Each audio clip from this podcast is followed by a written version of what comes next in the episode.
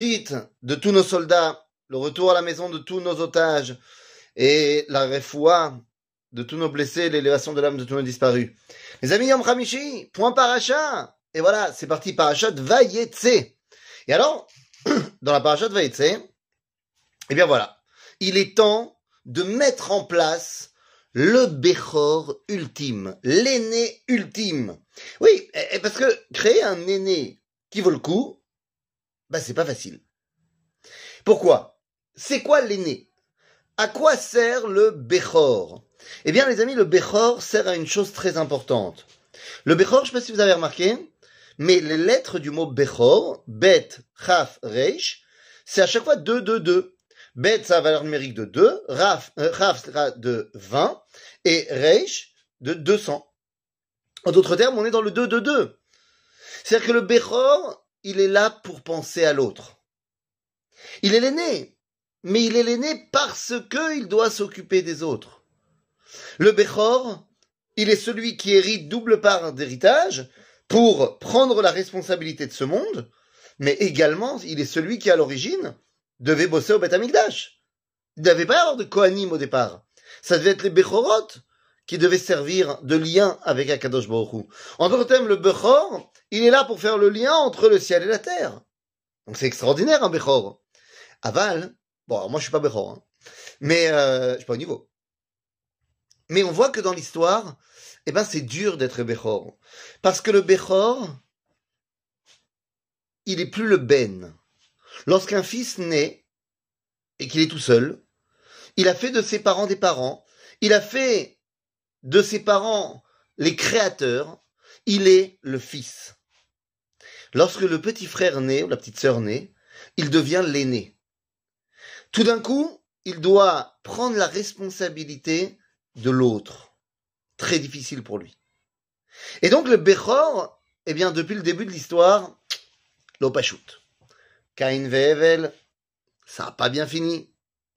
Quand on regardera, même si Ishmaël n'est pas Bechor par rapport à Yitzhak, il n'empêche qu'il est le garçon le plus vieux, bah ça s'est pas bien passé entre Ishmaël et Yitzhak.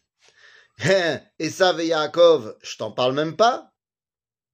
Ainsi donc, Yaakov, dans notre paracha, va prendre sur lui de créer un Bechor ultime. Alors bon, pour ça, il a besoin de plusieurs tentatives. C'est pour ça qu'il va avoir quatre femmes. Oui, oui, parce que le Bechor, ça se détermine par la mère. C'est Peter Rechem. C'est le premier-né de la maman. Et donc, dans notre paracha, nous voyons la naissance de quatre Bechorot. Tout d'abord, le Bechor de Léa. Réhouven. Réhouven, alors que tous les autres Bechor jusqu'à présent ont essayé d'éclipser leur frère, de tuer leur frère, Réhouven, nous dit Rashi, que Léa l'a appelé comme ça parce qu'elle a dit Réhou, voyez, ma ben Beni, le ben Chami. Voyez la différence entre mon fils et le fils de mon beau-père. Alors le fils de mon beau-père, c'est qui? Bah, C'est Esav. Ça peut être Yaakov, mais elle parle pas de Yaakov ici, elle parle de Esav. Elle dit, le fils de mon beau-père, lui, il a voulu tuer son frère, et mon fils, il voudra sauver son frère. C'est lorsque Reuven voudra sauver Yosef et le sortir du puits. Ah, c'est pas mal. Donc on parle d'un homme, un Bechor, qui ne veut pas tuer son frère, qui veut le sauver. C'est fait. C'est beaucoup mieux. Mais le problème, c'est que, bah d'abord, on parle d'un frère qui n'est pas encore né. Et deuxièmement, c'est son frère, mais que moitié. Puisque c'est pas le frère de la même mère. Donc c'est bien, mais c'est pas encore top. Et puis après, on a un deuxième Bechor. Il va s'appeler Dan, le Bechor de Bila. Et Dan vient au monde, pas pour sauver son frère, mais pour que son frère naisse.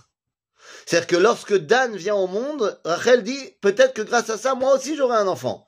En d'autres termes, Dan vient pour que Yosef puisse naître. C'est encore plus grand que de sauver un frère qui est déjà vivant. Là, c'est pour qu'il naisse. Ça, c'est fait. Mais là encore, il s'agit d'un frère qui n'est pas de la même mère. Et puis après, on a un autre Bechor, le Bechor de Zilpa, qui s'appelle Gad. Et Gad, lui aussi, il vient au monde pour que Issachar vienne au monde plus tard. Donc là aussi, c'est parce que Léa n'arrive plus à avoir d'enfant, elle a pris, elle a donné Zilpa à Yaakov, pour qu'elle en ait encore un autre. Mais il y a une différence entre Issachar et Yosef. C'est que Léa, lorsqu'elle dit j'ai plus d'enfants, elle en a déjà quatre. Et donc, elle veut que Gad soit là pour qu'il y ait un autre enfant qui naisse, mais ce n'est pas un tsorer, un besoin, parce qu'il n'y a pas d'enfant, mais c'est un RR, une valeur. Euh, Léa comprend que les enfants, c'est pas seulement pour remplir un besoin, mais c'est une valeur en soi. Donc c'est encore mieux, Gad. Mais encore une fois, c'est un frère, mais pas de la même mère. Jusqu'au moment où arrive Yosef. Et lorsque Yosef naît, eh bien, Rachel dit, Oulai Yosef li ben acher. C'est-à-dire que Yosef naît pour que Binyamin vienne au monde. Il est le Bechor ultime, il est le frère de la même mère qui est là, qui n'a toute sa vie que pour laisser la place à aussi son frère. Yosef est le Bechor ultime qui va donc pouvoir prendre la responsabilité de toute sa famille pour finalement nous permettre de survivre à l'exil et de revenir en Eretz Israël. Yosef a pour valeur numérique le même nombre que le mot Tzion. Lorsque Yosef naît, eh bien l'espoir de la Géoula naît également. À bientôt les amis, Shabbat Shalom.